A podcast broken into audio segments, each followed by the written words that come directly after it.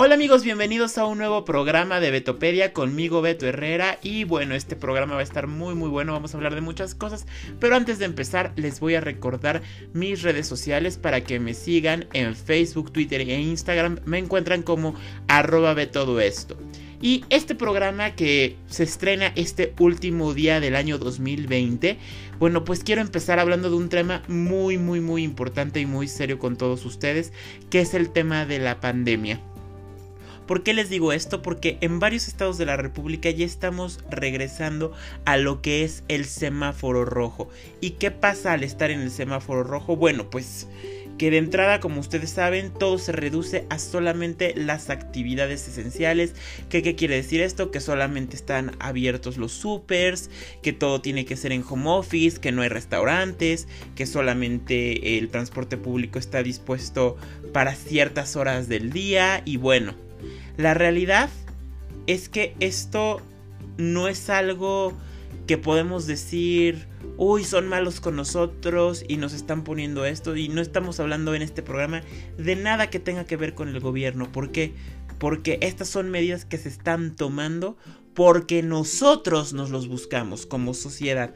Nosotros nos lo buscamos con los típicos pretextos de pues no usaban bien el cubrebocas las personas, las personas salían de manera innecesaria durante esta pandemia, cuántos lugares no veíamos que rebasaban la capacidad de lo supuestamente permitido, cuántas veces veíamos eh, negligencia tanto por los empleados de diferentes establecimientos como de los propios consumidores en no respetar el tema de la sana distancia, por ejemplo, cuántas veces no veíamos en supermercados que las personas pues no respetaban esa distancia que es vital el día de hoy de tener un metro y medio entre personas. ¿Cuántas veces no nos tocó ver cómo había personas que no querían o se negaban a tomarse la temperatura con estos lectores que hay en varios lugares, en varios establecimientos que porque supuestamente consideran que bueno, pues que eso les va a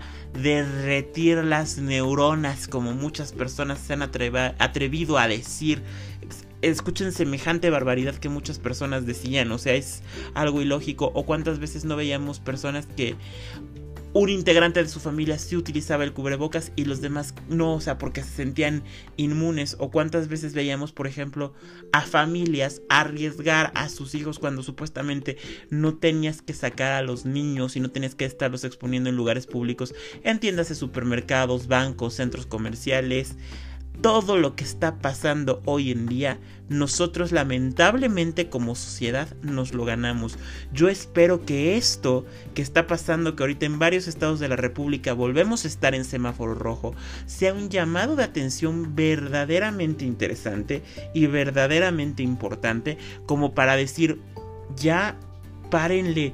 O sea, hay que valorar lo que tenemos, hay que valorar cuando estemos en la oportunidad de estar en otra fase del semáforo. ¿Por qué? Porque ahorita las vacunas están empezando a llegar a México, pero el programa de vacunación terminará si bien nos va en 2022. No es algo que va a ocurrir rápido, no es algo que va a ser fácil y además la propagación del virus es tan grande hoy en día que, bueno, en muchos estados de la República eh, el porcentaje disponible de camas en un hospital ya están llenos, los respiradores ya están sobresaturados, ya no hay respiradores, entonces las personas tienen que eh, cuidarse. A mí me impresiona mucho cómo circulan imágenes en internet de calles donde los vendedores ambulantes, bueno, pues están ofreciendo productos y las calles son, pero parecieran como si fueran, no sé, la pamplonada en España, que toda la gente se conglomera y se junta ahí para estar, bueno, así parecería, parecería como una romería prácticamente, y eso es algo que es totalmente imposible, o sea, creo que como sociedad estamos mal en lo que está pasando. La pandemia es algo que pues lamentablemente llegó y que tenemos que hacer frente de manera inteligente. Eh, no podemos confiarnos en decir es que esto no nos va a pasar, esto no nos va a tocar. Esta enfermedad del COVID-19, eh, este virus también, ¿qué, ¿qué es lo que pasa con él? Que no distingue entre si eres una persona inteligente, si eres una persona rica, si eres una persona pobre, si eres una persona con trabajo, sin trabajo. No, esta, esta enfermedad y este virus no, no discrimina, le puede pasar a cualquiera, sino cuántos actores no nos hemos enterado que han fallecido a través de COVID, cuántos famosos, cuántas celebridades, cuántos políticos incluso no han padecido ya esta enfermedad. O sea, esto no tiene que ver con temas monetarios, con temas de estatus social, no, esta es una enfermedad que va agarrando parejo a la sociedad y si como sociedad no aprendemos a cuidarnos, nos va a ir muy mal el próximo 2021, que ese también es un error. Me impresiona y me preocupa ver cuántas personas en redes sociales ponen que pues el 2021 va a ser un mejor año porque la pandemia ya no no, la pandemia no se va a erradicar solamente porque el calendario cambie de hoja y llegue un nuevo año, no. La pandemia continúa y para poder erradicar pues este virus y esta enfermedad va a pasar mucho tiempo todavía. Eh, entonces nosotros como sociedad tenemos que aprender a seguir las reglas, a obedecer y a entender que si me dicen las cosas no es porque me estén molestando o porque me quieran hacer mal o porque quieran que respire a través de un cubrebocas únicamente y que tal vez no es muy cómodo estarlo llevando puesto. No, ya sabemos que no es cómodo. Pero hoy en día no nos queda de otra más que hacerlo si es que vamos a salir a la calle, que también tenemos que regular esas salidas a la calle, salir solamente a lo necesario, a lo que es verdaderamente importante. A mí me impresionó ver cómo hay personas que, por ejemplo, se indignaban y se ponían sumamente groseros con personal en, por ejemplo, en centros comerciales, cuando les decían al personal que no podían accesar todas las personas de la familia porque las tiendas tenían cierta capacidad únicamente y que las personas se pusieran groseras y ofensivas con las personas que están no solamente haciendo su trabajo, sino siguiendo las indicaciones que por ley dicta pues las instituciones de salud y seguridad pública y que la gente se enojara y se pusiera grosera pues a dónde nos llevó eso a estar aquí. También se me hace una irresponsabilidad que bueno pues dice las personas no sé, por ejemplo, Ciudad de México, Puebla están en semáforo rojo. Ay, pero bueno, pues no pasa nada porque me voy a Acapulco a pasar eh, estos últimos días del año con mi familia. Ya no, están haciendo exactamente lo mismo. O sea, ¿en qué sana cabeza cabe que el irse a meter a una alberca, el irse a meter al mar, el irse a meter a un centro comercial en Acapulco? No va a ser exactamente lo mismo, pues va a pasar lo mismo, se van a contagiar allá, van a regresar a Puebla y van a traer la enfermedad también, y van a regresar a la Ciudad de México y van a traer la enfermedad también. No no hay como mucha conciencia de lo que está pasando. Sí, yo sé que a nadie nos gusta estar encerrados. Yo sé que existe incluso depresión, cuadros de ansiedad, muchísimas cosas que llevan pues el confinamiento, que lleva que lleven sí el confinamiento, pero ahorita lo que tenemos que cuidar es la salud, sobre todas las otras cosas. No podemos arriesgarnos a un virus que está acabando pues, con la vida de muchas personas día a día y tampoco podemos responsabilizar a que el gobierno haga algo, porque no solamente es responsabilidad del gobierno, es responsabilidad de cada uno de nosotros como individuos el hacer frente a, este, esta enfermedad y este virus. Si nosotros ponemos un granito de arena, vamos a poder hacer las cosas. Pero la verdad, honestamente, como sociedad, nos estamos quedando cortos y nos estamos debiendo. ¿Por qué? Porque no estamos haciendo las cosas bien. ¿A qué me refiero con no estar haciendo las cosas bien? A no seguir las medidas de seguridad, a ser laxos con el uso del cubrebocas, al no estar utilizando el gel antibacterial, al no estar lavándose las manos constantemente. O sea, son muchas, muchas las cosas que ocurren que están pues dejándonos mal. No como sociedad y no como imagen como tal, sino en el sentido de ser una sociedad y de preservar pues la salud de cada uno de los ciudadanos. Entonces, ese es un tema que es súper importante y que sí quería tratar porque muchas personas se quejan de que ahorita en muchos lugares estamos nuevamente encerrados, pero pues no es por capricho del gobierno, no es por capricho de las instituciones de salud, es porque honestamente nos lo buscamos como sociedad. No queremos que eso vuelva a pasar, queremos que podamos salir lo más rápido posible. Bueno, pues entonces hay que empezar a tomar medidas para que así sea. Hay que empezar a hacer las cosas como se deben de hacer. Y bueno, pues también ser conscientes de que como individuos no somos el centro del universo. Yo sé que muchos tienen las ganas de salir, yo sé que muchos tienen las ganas de ir a sentarse a un restaurante, yo sé que muchos tienen las ganas de salir a correr sin cubrebocas. No es el momento, no es la situación y por la irresponsabilidad que puede tener una persona se pueden contagiar muchas otras, entonces hay que tener cuidado ahí. Y bueno, Aquí ahorita en Betopedia vamos a cambiar totalmente de tema y ahora vamos a platicar, vamos a irnos al mundo del espectáculo, vamos a platicar de una serie que está en Netflix y que a mí me ha gustado mucho sus primeros ocho episodios. Eh, les estoy hablando de Bridgerton. No sé si ya ustedes vieron esta serie, que bueno, para mí es un deleite en su totalidad. Nada más y nada menos porque cuenta como narradora a Julie Andrews. Entonces, pues parémosle de contar ahí. Literal, con eso yo soy una de las personas más felices que hay. Pero bueno, esta serie es importante por varias razones.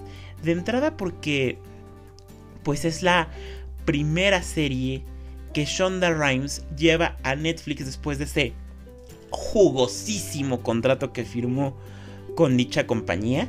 Y bueno, pues es importante mencionar que en esta serie Shonda Rhimes no ha escrito absolutamente nada, sino que pues la serie fue creada por Chris Van Dosen y él sí ha estado pues involucrado como podríamos decir en la escritura y en el desarrollo de la serie, pero bueno, ¿qué podemos platicar de esta serie?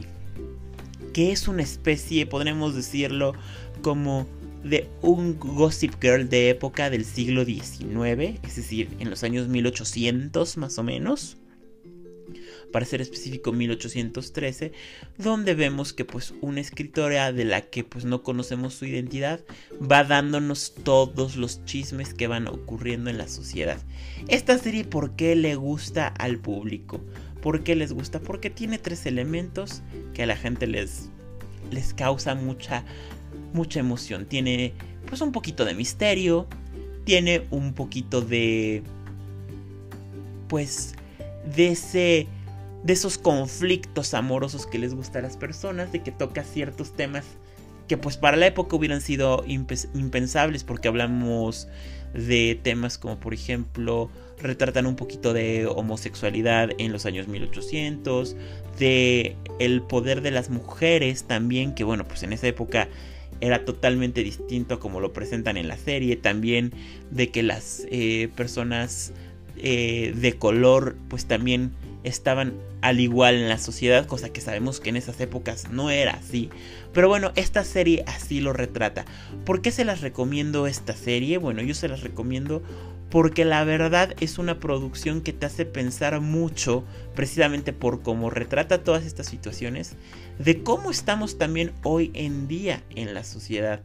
Hoy en día, eh, pues muchas de las cosas que ahí retratan como buenas o malas se siguen lamentablemente repitiendo o afortunadamente repitiendo, o sea, según sea el caso. Y bueno, pues esta serie también es importante mencionar que ya tiene pues una segunda temporada asegurada, así que no se preocupen porque pues prácticamente esta segunda temporada se grabó back to back, o sea, es una producción que ya está lista para pues poder pues para poder llegar, entonces eso es algo muy muy muy muy muy importante que lo sepan. Y a mí me gustaría conocer cuál es su opinión sobre esta producción en específico porque es algo muy distinto a lo que habíamos visto en Netflix. Es algo que sí llama la atención, pero no sé ustedes, a mí me encantó, pero ya quiero que salga la que sigue. Entonces vamos a ver qué es me gustaría saber qué es lo que ustedes piensan, quiero saber cuál es su opinión, quiero saber qué sienten de qué sienten de ella y qué les gustaría un poco más que pasara en las siguientes temporadas, qué personaje les gustaría que se ampliara más, porque pues la verdad es que esta serie trae mucha tela por por dónde cortar. Y bueno, hablando de Netflix también sabemos que bueno, pues recientemente, de hecho, en específico el día de hoy se estrenó lo que es la nueva parte de Sabrina, de The Chilling Adventures of Sabrina. ¿Y qué podemos decir al respecto? Bueno, pues como sabemos, es una serie eh, que es hecha por Roberto Aguirre Sacasa, que es el mismo productor de Riverdale y que bueno, que pues ahorita se anunció que esta última cuarta temporada o cuarta parte, porque en realidad es la segunda parte de la segunda temporada, que bueno, pues se dice que ya es la última. Sin embargo, en internet muchas personas han estado levantando y recaudando firmas, ya van más de 200 mil firmas y yo ya las firmé. Pueden checar mis redes sociales, mi Facebook, mi Twitter, para que ustedes también se ayuden a firmar la petición. Y bueno, ha sido tan importante que la actriz incluso Michelle Gómez, eh, para todos ustedes Michelle Gómez es una actriz eh, británica que en esta serie, pues nada más y nada menos que hace el personaje de la profesora Mary Wardwell o de Lilith o Madame, Satan, como ustedes la quieran llamar. Bueno, pues ella dijo que si hacen una quinta temporada, ella no ella no le importa, ella se toma su avión, se va a Canadá a grabar los episodios feliz de la vida porque ha disfrutado muchísimo de hacer esta serie. Yo creo que todo el mundo la todo el mundo quisiéramos que haya una temporada más porque la verdad es que es una producción de Netflix pues bastante novedosa, bastante interesante, que nos presenta a una Sabrina que dista mucho de ser lo que era la Sabrina de los años 90 de Melissa Young Hart, pero pues la verdad que ha dejado con muy buen sabor de boca tanto a los fans de la serie original como a los nuevos fans. Entonces pues vale muchísimo la pena. Y bueno, ahorita como hemos visto en los cortos y los avances que circulan en internet, pues vamos a tener un una especie de pequeño tributo a lo que era la serie de los noventas porque pues sabemos que Caroline Rhea y Beth Broderick van a regresar a hacer una participación especial, una especie de cameo glorificado de sus personajes de Hilda y Zelda, lo cual bueno pues está muy muy muy muy padre. Y eso la verdad a mí me emociona muchísimo porque pues yo era fan de la serie, me encantaría que también regresara Melissa Young Hart y por lo menos que regrese Nick Lachey a ser la voz de Salem, el gato Salem, que es lo que nos falta que el Salem hable en la nueva serie, es lo único que a mí me deja como un poquito corto. Y bueno, ahora vamos a platicar un poquito de algunas cuestiones que no tienen que ver con el mundo del espectáculo, pero que son bastante interesantes y bastante importantes porque pues en los próximos años vamos a estar escuchando hablar de estas cosas. ¿Ustedes saben lo que son las deepfakes? Bueno, pues les voy a platicar qué es una deepfake. Una deepfake es un video en el que se suplanta la cara de un individuo por la de otro y hacen creer que están viendo a esa persona decir ciertas cosas, hacer ciertas cosas, cuando en realidad no es esa persona. ¿Cómo surgió todo esto? Bueno, pues todo esto surgió gracias a la tecnología hecha para el cine y la televisión, que bueno, pues paulatinamente ha estado más y más cerca de de la gente común ese tipo de tecnología y se han desarrollado tecnologías en las que pueden suplantar el rostro por técnicas CGI y puedes cambiar el hecho de que sea una persona a otra, puedes hacer que una persona se vea más joven, etc. Pero eso conlleva a cierto peligro, porque porque también así se pueden fabricar historias, se pueden hacer fake news. Y bueno, nada más y nada menos en España hicieron, Eduard Fernández eh, hizo un experimento en el que hicieron 250 diferentes deepfakes, pues para poder este demostrar la versatilidad, pero también la preocupación de lo que representa este tipo de cosas. De hecho, entre esas deepfakes fingieron ser el Papa, fingieron ser Donald Trump, Vladimir Putin, incluso personas fallecidas como Osama Bin Laden.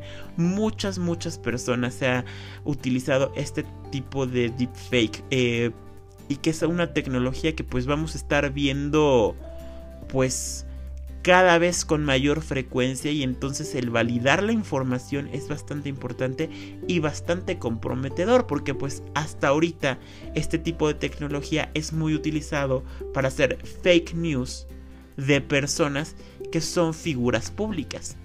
Pero con el avance de la tecnología esto rápidamente después se va a poder convertir pues en una herramienta donde vas a poder suplantar fácilmente a otra persona a través de esta tecnología como una forma fácil y rápida de explicarlo, la tecnología ha avanzado tanto que así como los filtros de Instagram que te ponen la cara del perrito o de estas aplicaciones como Snapchat, etcétera, etcétera, bueno, pues algo así ya se está desarrollando para poder hacer estas famosas deepfakes. Entonces es importantísimo conocer eso. Y bueno, hablando también de tecnología, me gustaría platicar con ustedes de algo que a mí, en lo personal, se me hace muy, muy, muy, muy molesto. Que es cuando uno pues llama a un centro de atención telefónica. Entiéndase de la marca que sea, del producto que sea. Aquí no vamos a entrar en detalles. Y nos empiezan a contestar pues las famosas entidades de inteligencia artificial que tratan de entender lo que estás diciendo y bueno, se vuelve un relajo, porque por ejemplo, te piden que ahora ya no sea ya no ya no teclees con tu teléfono o con tu celular, sino que hables y a veces no te entienden y entonces te desespera y terminas pues diciéndoles, ponme con un, un, humano, quiero que alguien humano me atienda. ¿Por qué? Porque los algoritmos que se han utilizado para ese tipo de cosas, pues aún no están del todo perfeccionados y todavía no son exactos. Sin embargo, hoy por hoy, la mayoría de los call centers están cambiando, están emigrando esa tecnología y están reduciendo la cantidad de personal que están utilizando, el personal humano que están utilizando para atender y están apostando por la tecnología digital, lo cual ha llevado al hecho de que los usuarios se quejen de que no están recibiendo una atención adecuada, porque además la inteligencia artificial está hecha para eso precisamente, evitar a que llegues a hablar con un humano que supuestamente te puedan resolver tus problemas antes. Sin embargo, la realidad es que todavía no está a la par esa cuestión. Y bueno, pues países, varios países de Europa ya han aceptado y han dado impulsos a que se haga a esa migración hacia esta tecnología, lo cual pues es bastante, bastante preocupante. Y ahora vamos a platicar, vamos a regresar a hablar del mundo del espectáculo y vamos a hablar un poquito de la película Wonder Woman 1984. ¿Por qué? Porque tiene varias cuestiones que quiero platicar con ustedes. De entrada, bueno, pues hay personas que la verdad ni el sol las calienta y en, esto, y en esta ocasión estoy hablando de Aislinn Derbez y Pedrito Sola porque honestamente sus críticas de la película pues la verdad ahora sí que es para decirles a ellos dos ya siéntense señoras literal porque digo yo no entiendo cómo Aislinn Derbez que bueno pues su trayectoria en la actuación no ha sido del todo pues muy buena, de hecho pues el personaje más odiado de la Casa de las Flores era el de ella, se atreva a criticar la producción de la película de Wonder Woman 1984, decir que es una historia desangelada, etc. Y bueno, pues nefasto, nefasto. Y lo mismo caso con Pedrito Sola, que pues se atrevió a criticar a una actriz que sale hasta el final de la película. No les quiero decir yo más detalles porque también él lo que hizo fue un revelar un semejante spoiler ahí para las personas que no lo han visto y bueno, tache por ello. Pero bueno, también es importante mencionar que esta película está poniendo a los estudios a consideración de muchas cosas, porque además de que bueno, pues se estrenó en streaming en la plataforma de HBO Max y en, en cines selectos, bueno, pues también ha sido algo impresionante la cantidad de descargas ilegales que ha tenido. Y esto está haciendo que se abra un nuevo debate de cuál va a ser el futuro de las películas recién estrenadas porque pues ahora se puede descargar con una calidad excelente ya gracias a Dios bueno más bien no gracias a Dios gracias a que los capturan desde plataformas que te dan tecnología pues en alta definición, en, en 4K, etcétera. Y bueno, pues eso ha planteado una disyuntiva muy grande en la industria de saber qué es lo que puede pasar porque pues obviamente eso representa pérdidas económicas muy grandes hacia ellos. Y durante muchos años pues la industria fue reacia a hacer algo parecido a ser como el tema de estrenos de en streaming. De hecho incluso recordemos que muchos famosos se oponían a que películas estrenadas en Netflix en Amazon Prime compitieran en los Oscars pero sin embargo ahorita es lo que están haciendo. Entonces pues es algo que la industria se tendrá que preguntar cuál va a ser el punto de equilibrio entre las descargas eh, pues apócrifas o piratas contra los streamings correctos y si eso les sale rentable a ellos gastar los miles de millones de dólares que se gastan en la producción de una película. Habrá que ver qué es lo que pasa con eso, pero sí es un tema bastante, bastante interesante. Y eso se dio gracias a la película de Wonder Woman, porque ha arrasado tanto en niveles de streaming, pero también como en descargas de torrent. Y bueno amigos, vamos a platicar también un poquito, nada más y nada menos, que algo que pasa con Apple, porque fíjense que Apple está pues en la mira de que en el año 2024 ellos lancen su propio vehículo autónomo, lo cual es pues bastante interesante. Incluso el periódico El País reporta que esta compañía ya está trabajando en un nuevo tipo de batería que para poderle dar más autonomía a este auto. De hecho, el proyecto que está involucrado o como se le conoce este proyecto se llama Proyecto Titán y es el tema del auto. Pero bueno, es importante mencionar que aquí hay que ir contento en muchas cosas porque recordemos que así como Apple ha tenido grandes éxitos, eh, como por ejemplo el iPod, la Mac, el iPad, el iPhone, también ha tenido fracasos en su historia y es importante saber pues qué va a pasar con esto porque se están adentrando a un terreno totalmente nuevo que es el terreno de los vehículos motorizados. Entonces pues es algo importante ver qué es lo que va a pasar ahí y me gustaría conocer su opinión. ¿Ustedes qué piensan de que Apple vaya a lanzar un auto?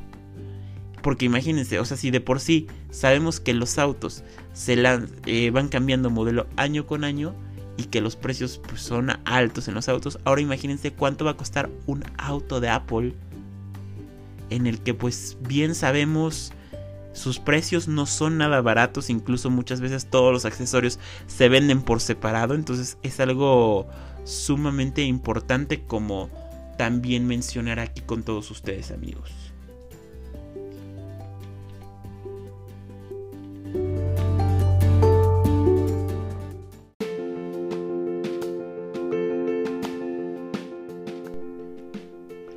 Y bueno amigos, ahora vamos a platicar de algo que bueno, pues ya saben, de repente estos vanagloriados y autodenominados influencers, bueno, pues hacen de las suyas.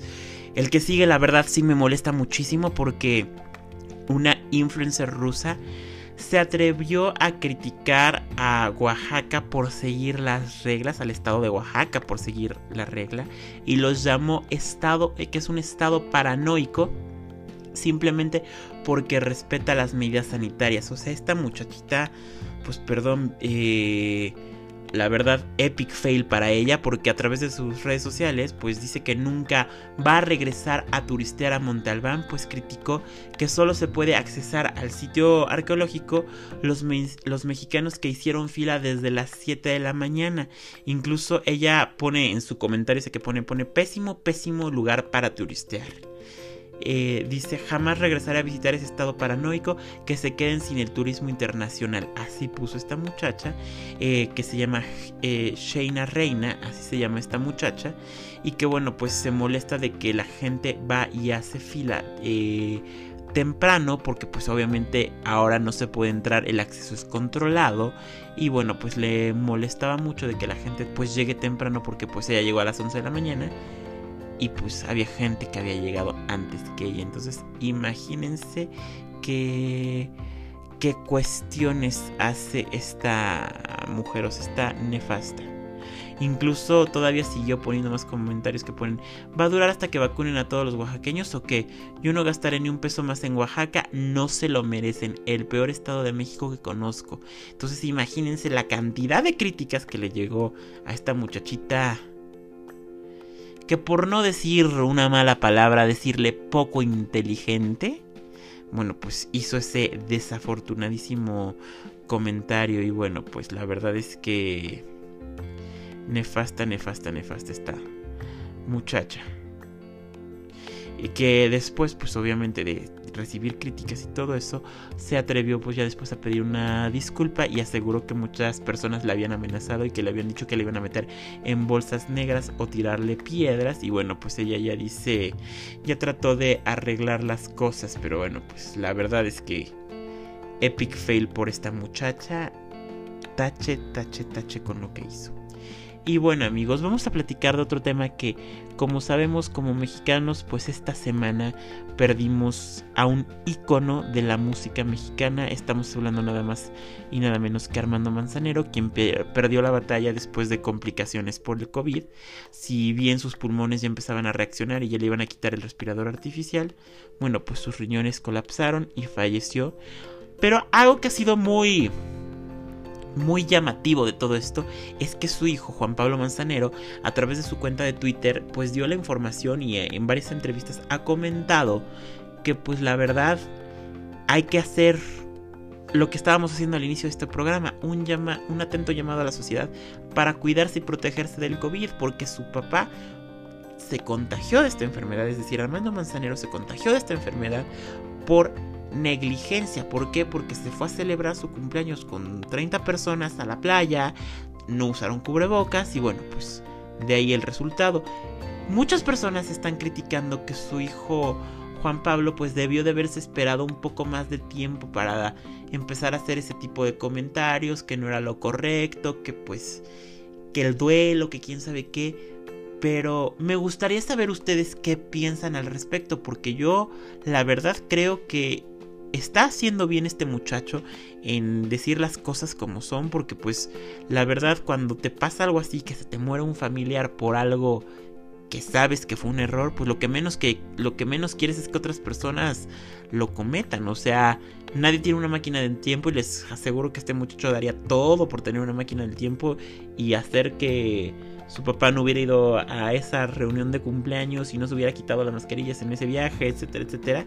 Y bueno, pues la gente lo ha criticado mucho por eso, pero el muchacho ha seguido firme en su decisión de hacer un llamado a la sociedad e incluso eh, pidió por Twitter que pues a todos los artistas y todas las personas fans que quieran mandarle flores a su papá, que en lugar de hacer eso, mejor hagan donativos a alguna institución a la que ellos prefieran para ayudar a las personas que están sufriendo por el COVID, porque pues la verdad es que es una enfermedad que les arrebató a su papá y y sí es algo bastante bastante importante y bastante delicado que también se debe de considerar y la verdad es que yo opino lo mismo que el hijo de Armando Manzanero, hay que hacer conciencia de esa situación, como bien lo estábamos mencionando al inicio de este programa. Y bueno, pues también es importantísimo, también es importantísimo mencionar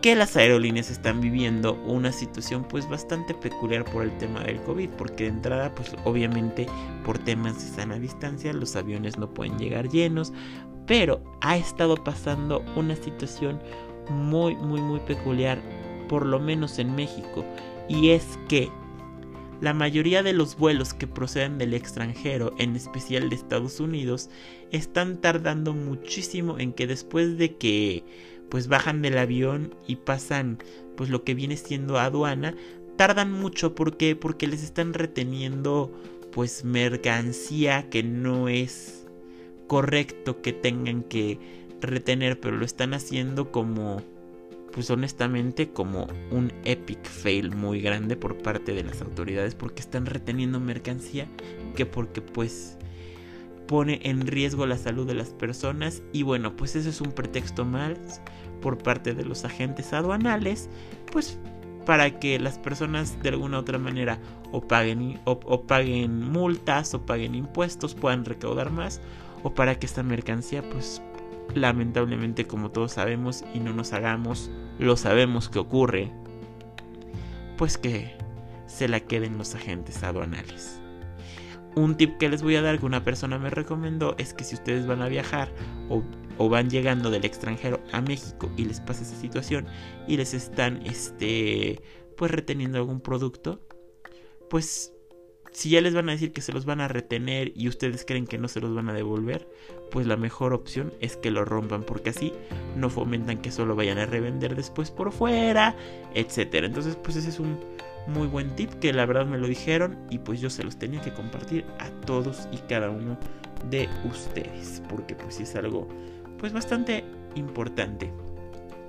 Y bueno, vamos a platicar un poquito, vamos a regresar al tema de la tecnología y vamos a platicar nada más y nada menos que de los nuevos audífonos de Apple, los AirPods Max. Que bueno, pues son van a ser la nueva versión que permite tener de esos audífonos que vienen con diadema, con carcasa, ya saben como como lo que fueron los Beats que también son de que ahora también son de Apple, pero bueno, ya son de la línea AirPod y que han llamado mucho la atención de los usuarios porque de entrada su precio que está eh, pues como mencionado es exorbitante, es exageradamente, exageradamente caro, van a costar más allá de los 7 mil pesos, entonces imagínense de lo que estamos hablando. Y bueno, la verdad es que las personas están esperando a que a que salgan estos AirPods a la venta del público en general porque salieron el 15 de diciembre, pero pero pues muy pocas personas los han podido tener porque ha sido un release muy limitado, 549 dólares en Estados Unidos, entonces imagínense imagínense en verdad lo que es para los fans de la marca el quererlos tener.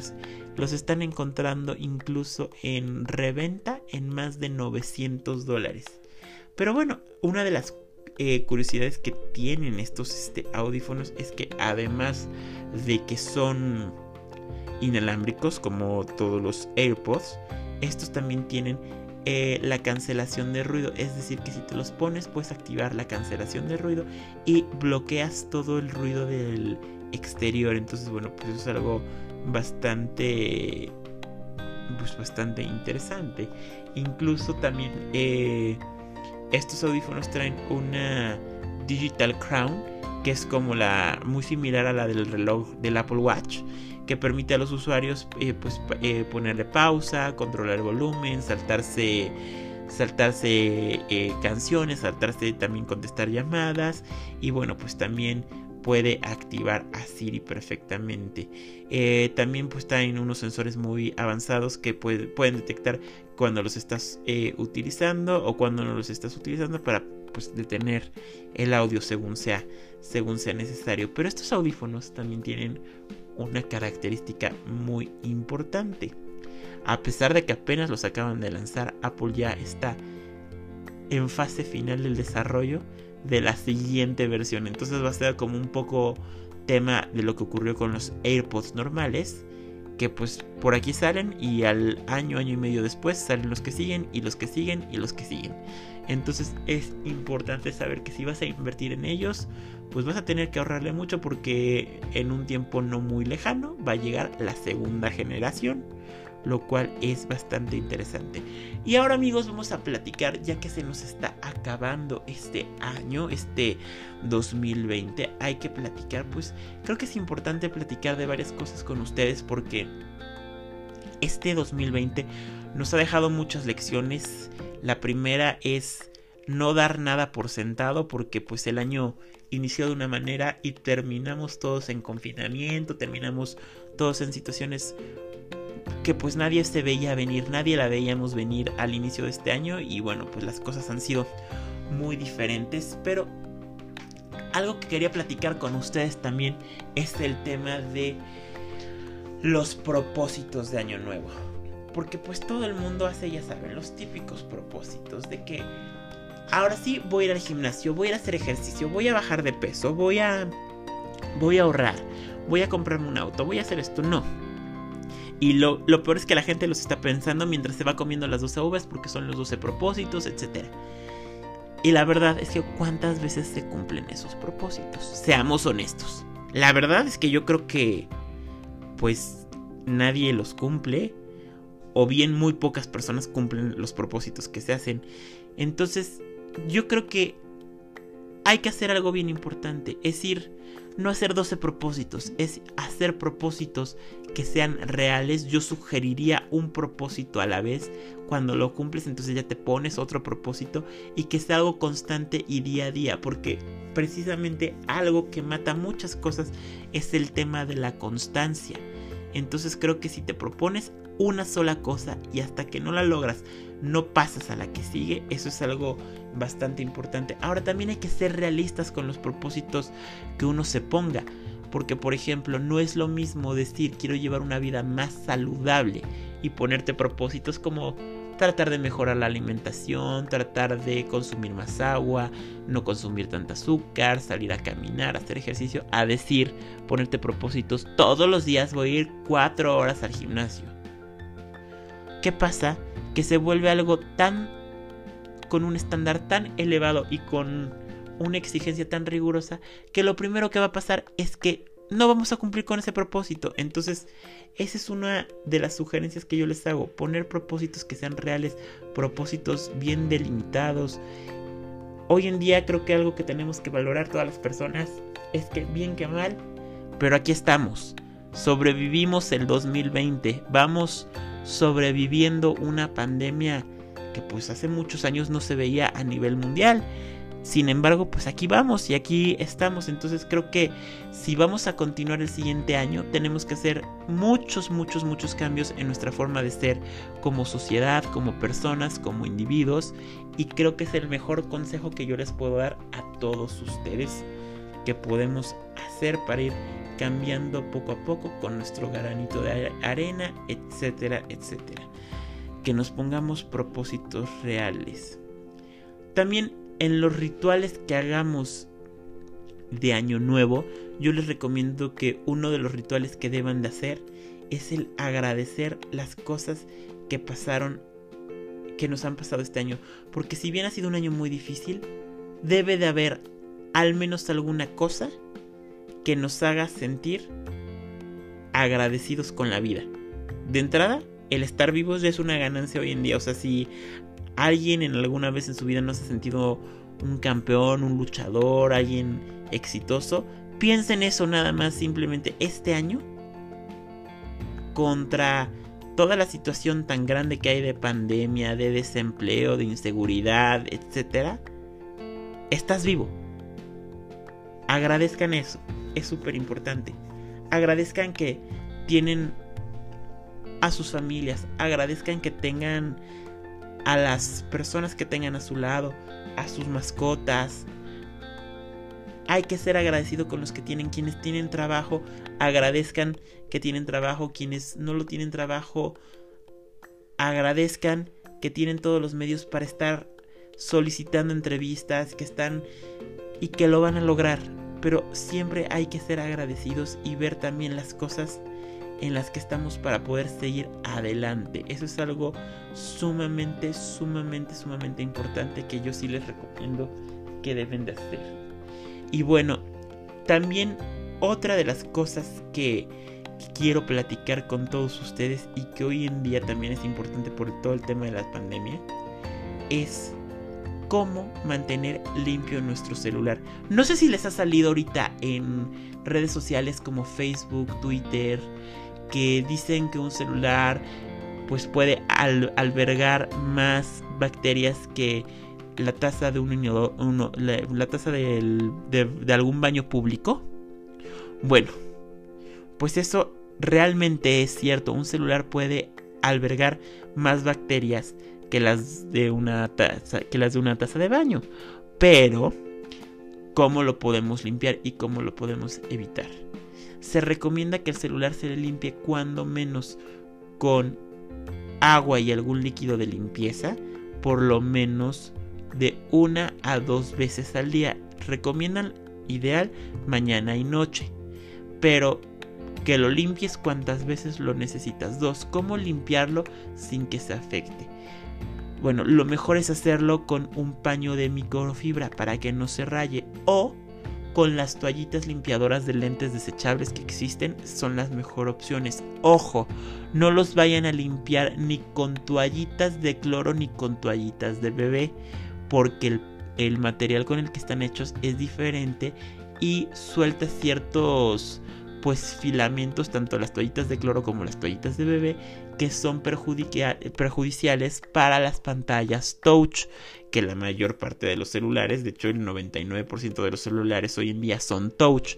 Entonces hay que tener mucho, pero mucho, mucho cuidado con eso, para que pues su celular no se infecte y no quede pues tampoco sin poderse utilizar el touch o que te tengan que cambiar la pantalla.